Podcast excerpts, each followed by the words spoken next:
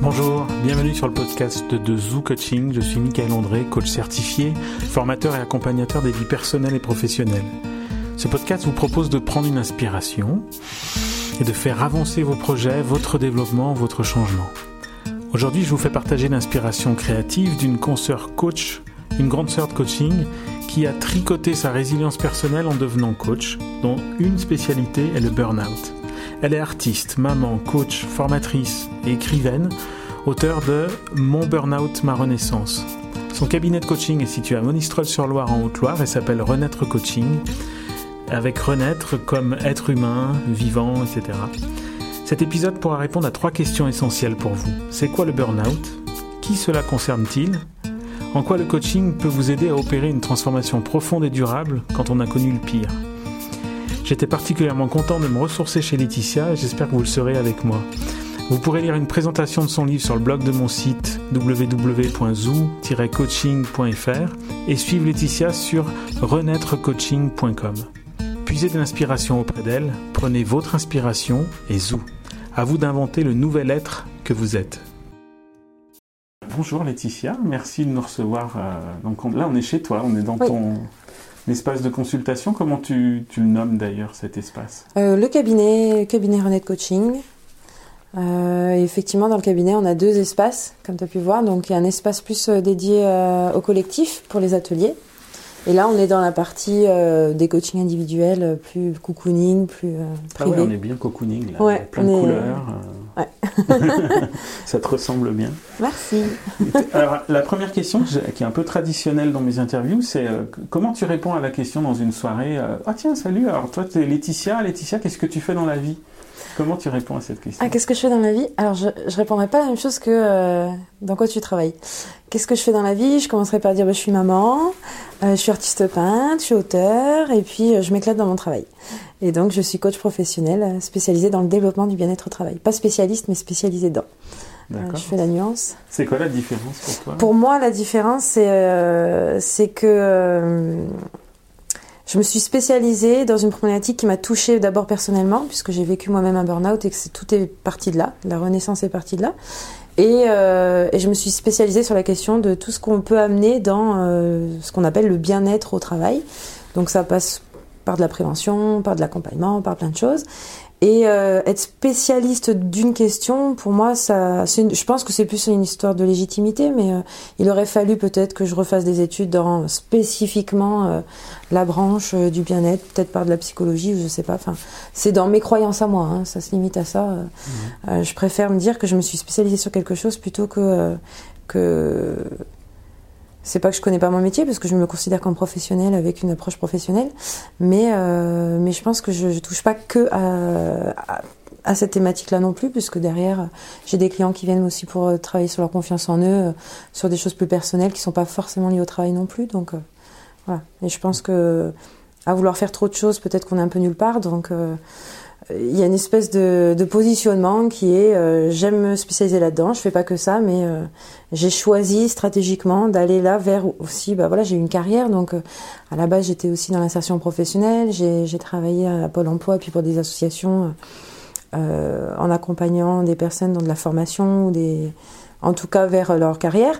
Donc voilà, je me suis spécialisée dans là où j'avais des compétences à la base et que j'ai voulu développer. Mhm. Et du coup, dans, à chaque fois qu'on se rencontre, on échange sur des outils, sur euh, voilà, des choses qui nous animent un peu tous les deux pareil.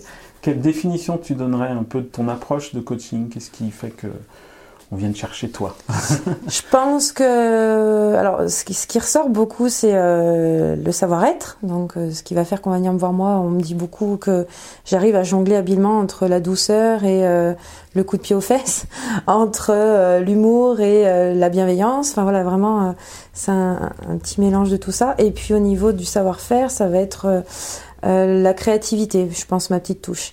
C'est, euh, je pense que mes clients effectivement ont tous euh, ça en commun aussi, en plus de l'envie de changement, c'est cette sensibilité ou cette créativité qu'ils ont envie d'aller expérimenter ou ou faire renaître parce qu'elle a été dans un coin longtemps. Et dans, c'est vrai que dans mon approche de coaching, je suis beaucoup beaucoup dans la proposition d'outils créatifs, mais en fonction du client, mmh. forcément. ce que j'allais dire, enfin moi, ce que je ressens chez toi, qui, que, j'aime bien, c'est Tu viens pas en disant, moi, la méthode pour sortir du burn-out ou la méthode pour quelque chose, c'est en trois étapes, c'est machin. Ce qui fleurit sur les réseaux sociaux et qui donne une image du coaching un peu. En toute honnêteté, j'ai failli tomber dedans. Et on m'avait fait la remarque euh, qu'effectivement, j'étais plus, j'étais plus une coach du bien-être au travail, mais j'étais la coach du burn-out. Et ça m'a touchée euh, parce que effectivement, c'était pas l'image que je voulais renvoyer.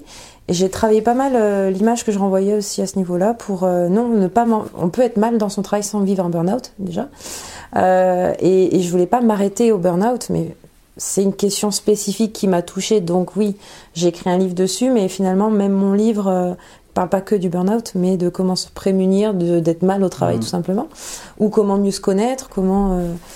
Et, oui, oui, je pense que la, M'enfermer dans une étiquette, c'est comme pour les formations quand euh, on parle de, des entreprises. J'ai pas envie de commencer à vendre des, choses toutes précarées, pré, préfaites, euh, en me disant que ça sera tel atelier, telle chose. Je vais là cette année développer les ateliers pour les particuliers, les entreprises et surtout pour les particuliers, mais euh, je veux que ça soit toujours du sur-mesure. Et là, bah, tu vois, je te parlais de nouveauté tout à l'heure. La nouveauté que je vais vouloir développer cette année, c'est les ateliers à domicile un petit peu en mode superwar, mais avec ce. Voilà, tu as une hôtesse par exemple qui vient euh, et, on va balancer des questionnaires aux potentiels invités, de sorte à ce que les thématiques ou la thématique à aborder soit vraiment sur mesure pour le public là. Donc ce sera pas le même atelier ce jour-là que ce sera euh, la semaine d'après ou voilà. J'y tiens parce que c'est comme ça que moi je puise aussi euh, le plaisir que je prends à faire les choses. Et, euh, et ça fait partie peut-être du métier de coach Il me semble que plus on est adapté et plus on est mm. souple avec euh, la personne qu'on a en face de soi, plus on est dans le vivant bah, et dans le spontané et plus on va répondre à une demande euh, réelle. quoi. Après. Quelle définition tu donnerais du coaching? Parce que beaucoup de gens ne connaissent pas forcément ce mm. que c'est le coaching. C'est vrai que c'est situé entre la thérapie, la formation, le management. Enfin voilà, la carte mentale du coaching, elle est super. Euh, vaste et euh, ce mot il recouvre aussi plein de réalités très différentes. Toi, ce serait quelle définition tu donnerais aujourd'hui? La première que je donne, euh, tu la connais bien parce qu'elle est issue de notre formation.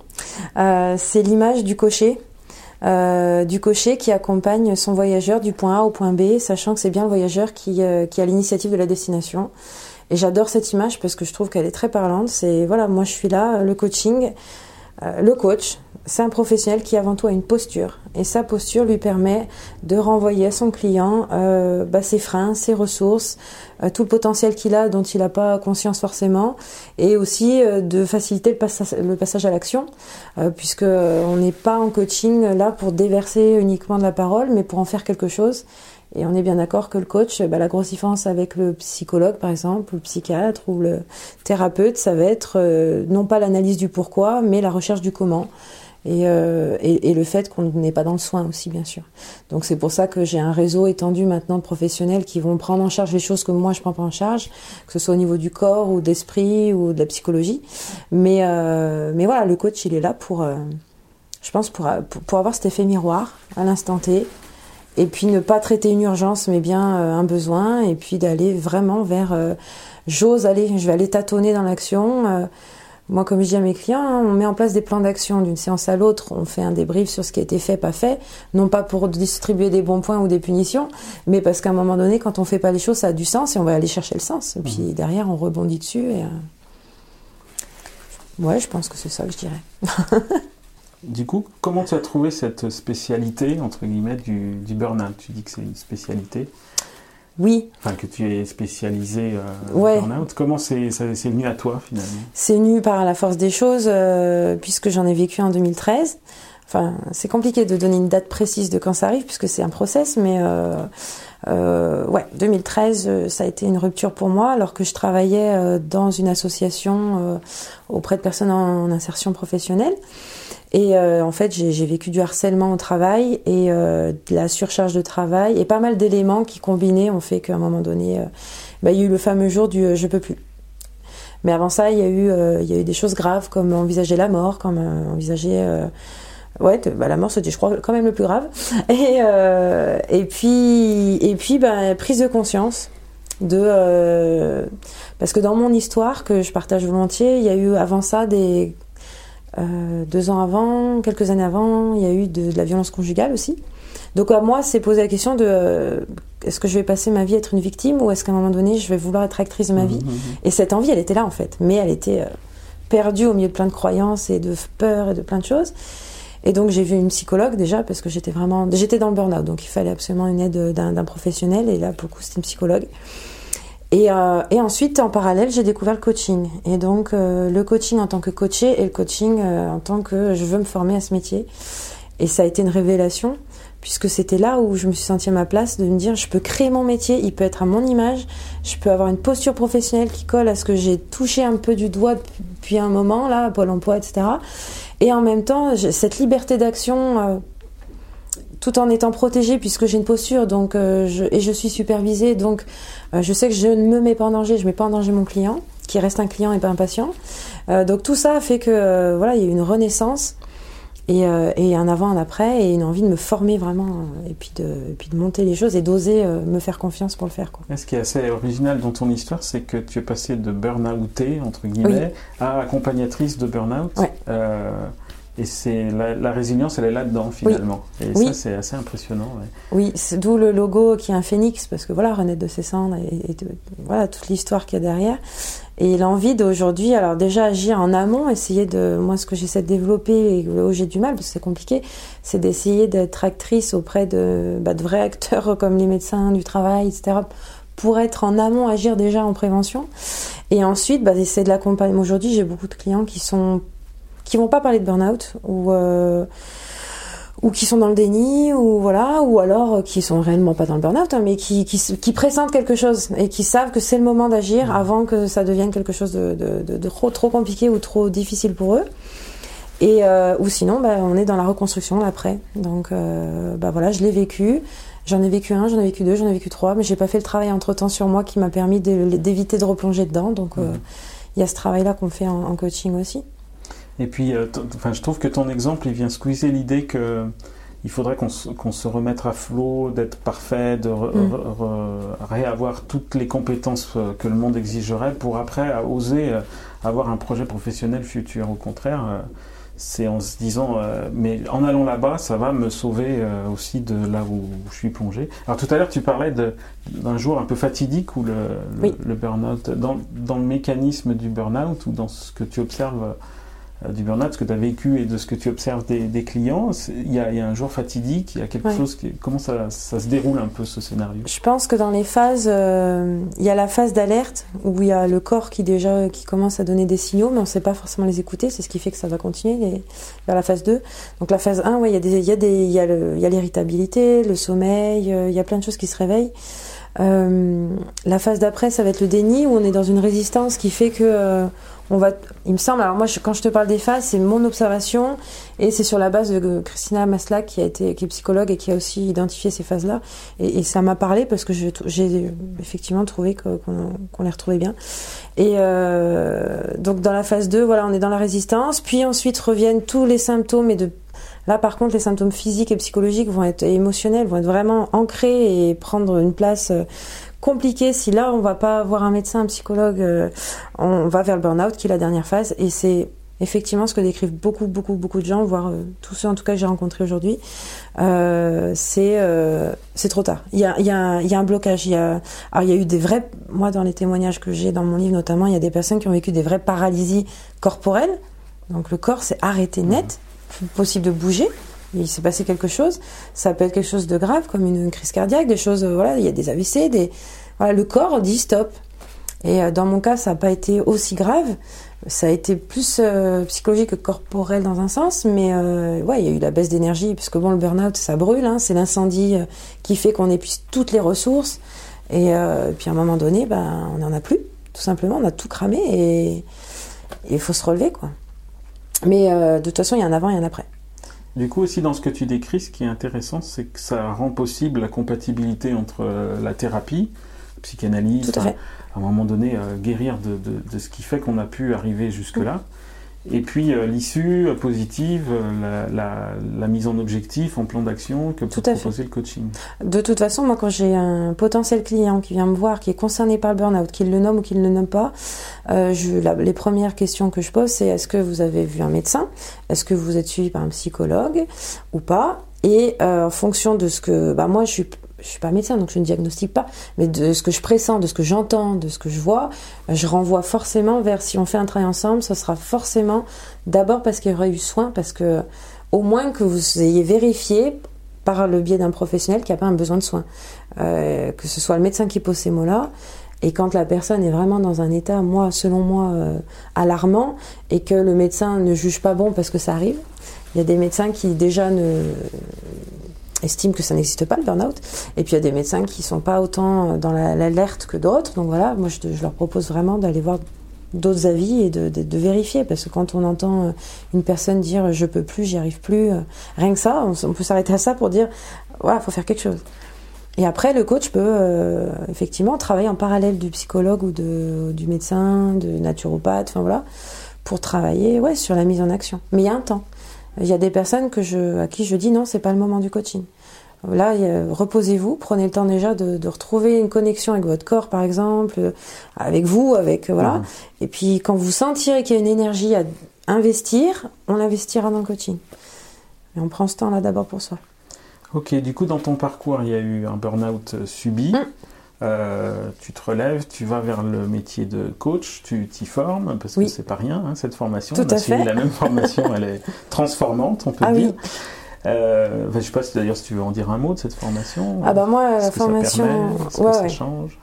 Agora, ça a été euh, sur deux plans. Sur le plan personnel, ça a été une révélation parce que j'ai bah, j'ai fini le travail que j'avais fait avec la thérapeute qui pour moi était fini, mais en fait non. je, suis allée encore plus loin grâce au coaching, parce que c'est une formation qui a permis de vivre le coaching en tant que coaché, euh, de vivre les écueils, les choses à éviter absolument en tant que professionnel aussi, dans le positionnement, dans le. Comme j'étais formatrice par des formations professionnelles, j'avais envie de faire un peu à la place de l'autre, d'être dans le je te transmets quelque chose, et c'est et c'est c'est c'est un très très intéressant et primordial de, de pouvoir comprendre en quoi c'est juste euh, pas possible quand t'es coach d'être dans cette posture là à moins qu'on jongle, parce qu'on peut aussi dans une séance de coaching dire, bah, on fera un petit temps de, de, conseil, il n'y a pas de souci, on jongle, mais que ce soit clair pour le client, que quand il est coaché, il est coaché. Et, euh, et ouais, du point de vue professionnel, ça a été aussi, ben, j'ai eu mes premiers clients pendant la formation, puisque pendant la formation, j'ai coaché des personnes à titre gratuit ou, ou dans du troc de service. Et c'est des personnes, une fois lancées euh, officiellement en tant qu'auto-entrepreneur, euh, qui sont venues me chercher tout de suite et qui savaient que, qui ont démarré un coaching. J'ai pas eu ce temps de latence. J'ai une fois certifié, pouf, j'ai tout de suite eu mes clients et j'ai tout de suite démarré quoi. Donc euh, ça a été génial pour ça aussi. Mmh. J'ai pas eu le temps d'avoir peur. J'y suis allée, euh, voilà. Du coup, tu sors du burn-out, tu te formes, tu accompagnes après des personnes euh, sous différentes formes créatives en plus. Hein, et tu prends le temps de prendre un stylo, un ordinateur, je sais pas, et tu te lances dans l'écriture d'un livre. Oui. comment ça s'est passé, ça, l'écriture du livre? L'écriture du livre, je pense que le, livre, il était, il évident pendant et après le burn-out, quoi qu'il arrive, à titre personnel. J'écrivais des petits bouts déjà pour moi euh, de choses, comme ça, un peu partout. J'en semais à la maison. Et, euh, et puis un jour, c'est devenu une évidence que pour mes clients euh, actuels, les futurs clients et les personnes qui ne sont pas clientes, mais qui sont touchées de près ou de loin par cette question et du burn-out et de la connaissance de soi aussi, bah, je me suis dit mince, je saurais le faire, j'en suis sûre, et j'ai envie de le faire. Donc j'ai appliqué un conseil que je donne à pas mal de mes clients qui procrastinent. Au lieu de me dire c'est une montagne, c'est pas possible, j'aurai pas le temps, machin, j'ai fait d'abord bah, 10 minutes par jour. Je me suis astreint à un temps qui me parlait, qui me paraissait très très raisonnable et qui me frustrait même puisque je voulais en faire plus et du coup l'envie était là et au moins bah, j'ai pu dérouler euh, des choses. Donc ça s'est fait. Euh, le, gros défi, le gros challenge du livre, c'était euh, je voulais absolument mêler dans le même ouvrage un témoignage, le mien, le témoignage d'autres personnes parce que je voulais pas avoir la posture de celle qui sait et qu'on sait tous à notre façon et que je voulais faire partager ça et des outils euh, avec la posture de coach. C'était le vrai défi et je pense que le pari est réussi d'après les retours que j'en ai en tout cas.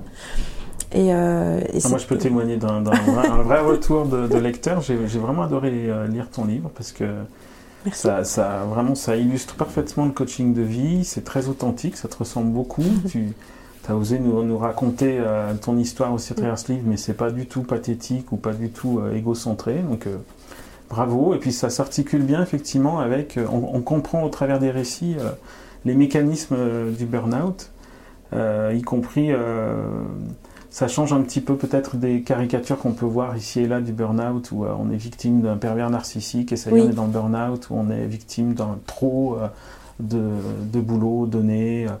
En fait, ça prend vraiment différentes formes et ça, les récits aident à détecter aussi ces différentes formes que ça peut prendre. Et voilà. Alors, à contrario, donc je, t'ai dit plein de bonnes choses. J'ai envie de dire, faire l'avocat du diable. On lit pas mal de choses sur le fait de dire, mais c'est quoi ces phénomènes de burn-out? Ça n'existait pas avant. Euh, euh, c'est quoi cette réalité? Est-ce que ce serait pas une société qui s'écoute trop un peu? Est-ce que Qu'est-ce que tu en penses de tous ces, détracteurs-là J'ai envie de dire même ces haters, euh, comme on dit je pense sur les réseaux sociaux? Je pense pas que ça existe depuis peu de temps. Je pense que ça existait, mais que le phénomène était déjà moins il n'était pas nommé, bon, déjà d'une.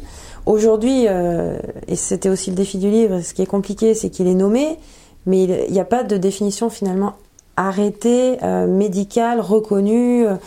Donc ça, c'est dommage, et en même temps, bon, voilà, c'est ce qui fait que ça vous la porte à tout et n'importe quoi aussi peut-être.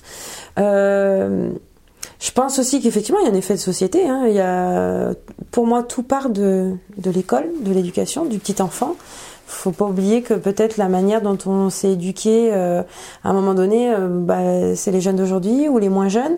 Le burn-out, il touche pas spécialement les jeunes d'aujourd'hui. Moi, j'étais très étonnée de voir que la plupart de mes clients sont des quadragénaires, des quinquagénaires, euh, et que c'est des personnes qui aujourd'hui disent, je me rends compte que j'ai pas vécu ma vie, mais celle de qu'on a voulu que je vive. Ça peut venir de ça.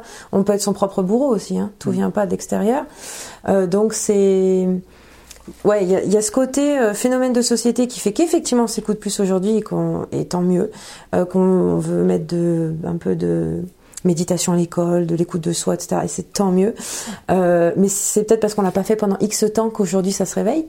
Il y a aussi peut-être une course à la productivité en entreprise qui, qui est juste, enfin, moi, ce que je constate, c'est qu'il y a une déshumanisation dans tous les secteurs privés, publics. Euh, voilà, à force de tirer sur la corde, à force d'effectivement de vouloir euh, euh demander des heures, euh, des, des, que tout. Alors la, la, polyvalence aussi. Alors, tout le monde doit être polyvalent dans tout, donc plus personne ne se spécialise dans rien. Mhm. Mais au final, on s'épuise à vouloir être partout. Euh, c'est des choses qui n'existaient pas du temps de mes parents. Quand moi, ils m'en parlent, il y avait d'autres difficultés, mais pas celle-là. Alors, euh, je pense pas qu'il y ait un effet de mode. Je pense que réellement, il y a de vraies difficultés dont il faut tenir compte, mais qui datent pas d'aujourd'hui. C'est peut-être, on récolte peut-être ce qu'on a semé ou pas mhm. semé, mhm. et, euh, et, on a, on a encore le pouvoir de semer différemment aujourd'hui. Donc, euh, je pense que notre boulot, il est là aussi, c'est d'arriver à sensibiliser pour, pour que les générations futures n'aient pas ces problématiques-là à vivre, mhm. qu'on les règle. En tout cas, le burn-out, il vient nommer aussi un phénomène euh, qui, qui, a pris de l'ampleur. Et moi, je sais que j'ai un, client qui m'a contacté, qui m'a dit voilà, j'ai 27 ans, je deviens manager.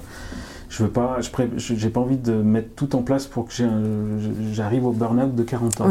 Et j'ai trouvé ça super courageux et lucide. J'ai dit oui, ok. Donc, alors, ce serait quoi euh, Déboucher sur quoi finalement plutôt que éviter le burn-out, parce que c'est pas un gros objectif pour l'instant, éviter le burn-out. Mais vraiment, il y avait une conscience et je pense que ce phénomène burn-out euh, euh, met un mot aussi sur, euh, sur, la possibilité ou pas d'évolution de carrière qui était, qui était vraiment urgente pour lui. Bah, ça montre du doigt quand même beaucoup de dysfonctionnements, notamment dans les secteurs de la santé.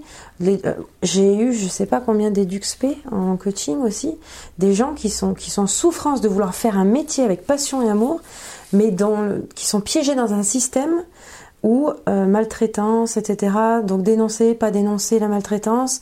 Euh, la maltraitance n'est pas liée forcément au fait que les gens sont maltraitants à la base, mais parce que tellement d'horaires, tellement de manque de moyens, tellement de pression, que bah, à un moment donné on se transforme, on devient voilà dans son métier on devient autre et on se reconnaît pas et on arrive à avoir un geste qu'on voulait pas avoir.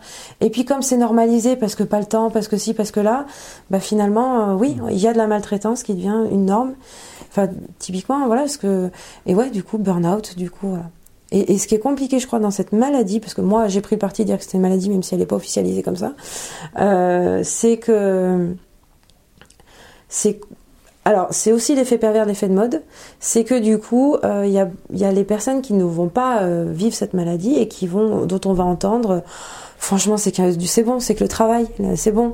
Euh, c'est, euh, mais c'est bon, t'es pas obligé de te prendre la tête. Euh, mais qu'est-ce qui fait que voilà, euh, pourquoi tu te mets dans ces états, etc. Donc il y a une espèce de culpabilité qui empêche, et Mmh. puis le déni qui empêche que voilà, on, on arrive à dire j'ai le droit d'en parler et d'aller chercher de l'aide. Et ça, je crois que c'est le gros, la grosse bête noire aussi de cette maladie, c'est Est-ce que tu dirais que en, en- finalement en accompagnant quelqu'un qui met euh, sur la table son burn-out aussi, on découvre euh, une sensibilité ou un talent ou quelque chose qui va être aussi l'issue peut-être euh, du burn-out? Est-ce que ça fait partie de ce mécanisme-là? Ou plus simplement, quels exemples tu as de, de résolution, je dirais, euh, de fin de coaching euh, ah. pour des clients de, de- voilà un peu spectaculaires, un peu réussis? Ah bah la plus spectaculaire, sans la nommer, tu la connais puisque je te l'avais envoyée. Euh, je crois que c'est une des, personnes qui m'a vraiment beaucoup touchée, qui, qui, est- qui était et qui justement a vécu euh, euh, voilà, des choses qu'elle n'aurait pas dû vivre dans son milieu professionnel, qui a fait résonance avec un parcours personnel, une histoire.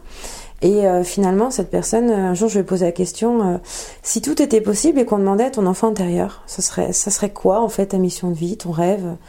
Et là, elle m'a ri au nez en me disant T'es t'es gentil, mais moi, mon rêve, ce serait de faire la comédie musicale, donc c'est pas la peine de. Hein. Et puis, bah voilà, elle l'a fait. Elle l'a fait euh, sur Paris, euh, formation dans l'école musicale, euh, comédie musicale, etc.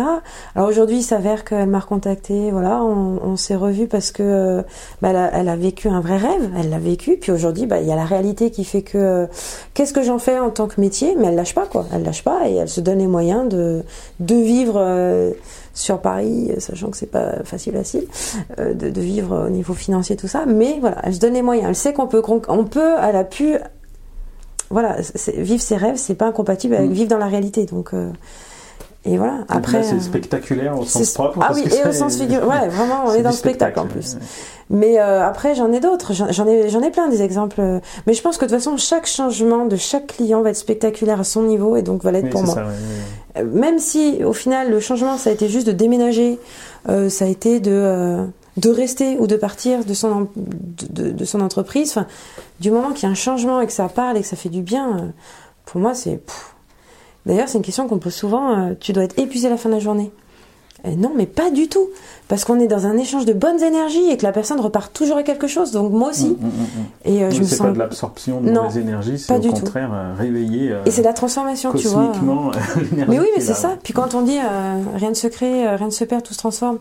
Mais c'est exactement ça. Même si on arrive avec quelque chose de très bas, de très noir, de à partir du moment où on le transforme en autre chose, euh, c'est positif? Mais je voulais parler aussi créativité avec toi, parce que la couverture de ton livre euh, parle aussi d'un- d'une autre facette de créativité. Je complète un petit peu le portrait et je lui donne de l'envergure au fur et à mesure. Mais euh, alors parle-nous de ton activité euh, picturale.